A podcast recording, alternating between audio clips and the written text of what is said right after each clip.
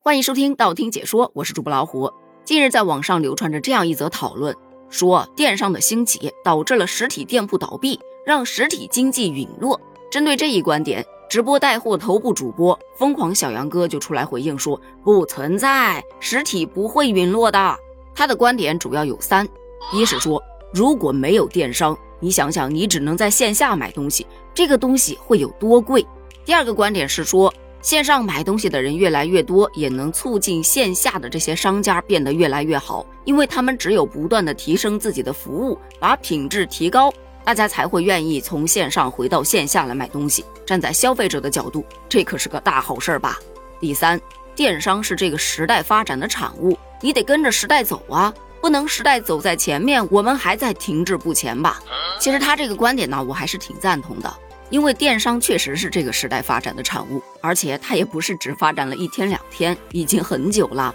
电商的兴起对实体经济也产生了非常深远的影响。你开个实体店，只能辐射到方圆几公里以内的顾客，但你开一个电商店。那顾客可是遍布全国，东西销量好了就会加大进货量，进货量大了，这厂家他不就会加大生产？厂家加大生产了，这自然而然的需要的人工啊、原材料啊，它不就都盘活啦？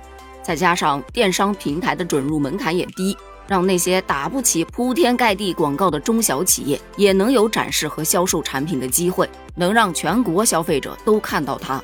但它的前提是。你的线上和线下要是一体的，否则这带来的影响它不单单是正向的，它也有逆向的。例如你线上发展的特别好了，可你线下的它又要交房租，盘一个店你还得装修什么的，投入成本太高。而线上你只需要注册一个账号，打一点保证金就 OK 了。那这样谁还去开店呢？所以有人说呀，实体店那就是给房东打工，收益少，压力大，还有工商查。可电商呢？也太随意了吧！话这么说没错啦，可是有一说一啊，实体店的服务和体验，这是线上店所替代不了的。而且你在线上买东西，一般来说是有目的性的，但是在线下逛一逛、玩一玩、吃一吃、喝一喝，看中啥，可能心血来潮他就给买了。所以说，电商和实体是各有各的好。但你以为得出这个结论，这场争论就结束了？不，这才刚刚开始。因为大家的争论点根本就不在电商上，而在直播带货上。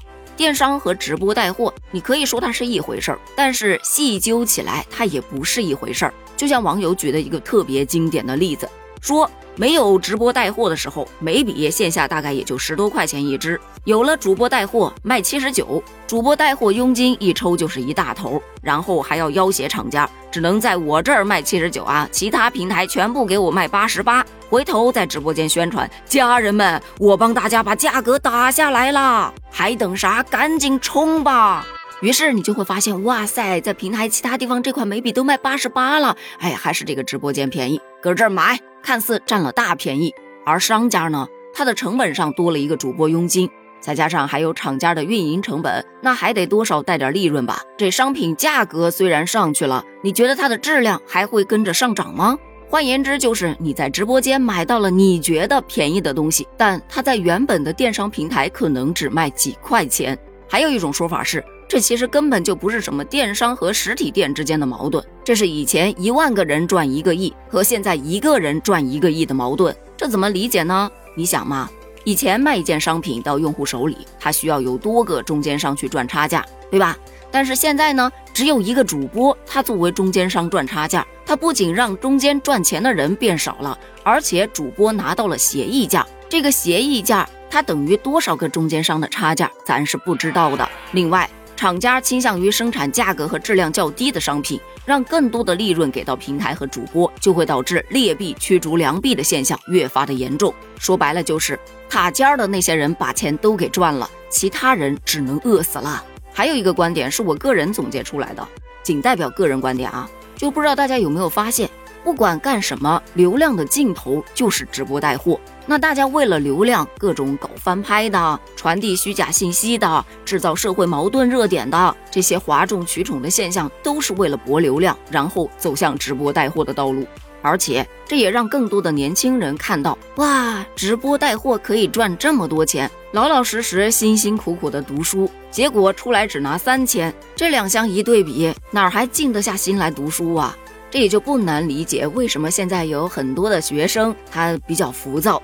所以说，关于电商挤压了实体经济的讨论一直都存在，而近期被大家翻出来，主要还是针对直播带货的。目前针对直播带货，有一部分小伙伴表示直接取消了吧，可有一部分小伙伴却表示，嗯，那直播带货多好啊，可千万别取消了，一边能娱乐，一边还能购物，这才是最舒服的购物体验。对此，你又是怎么看的呢？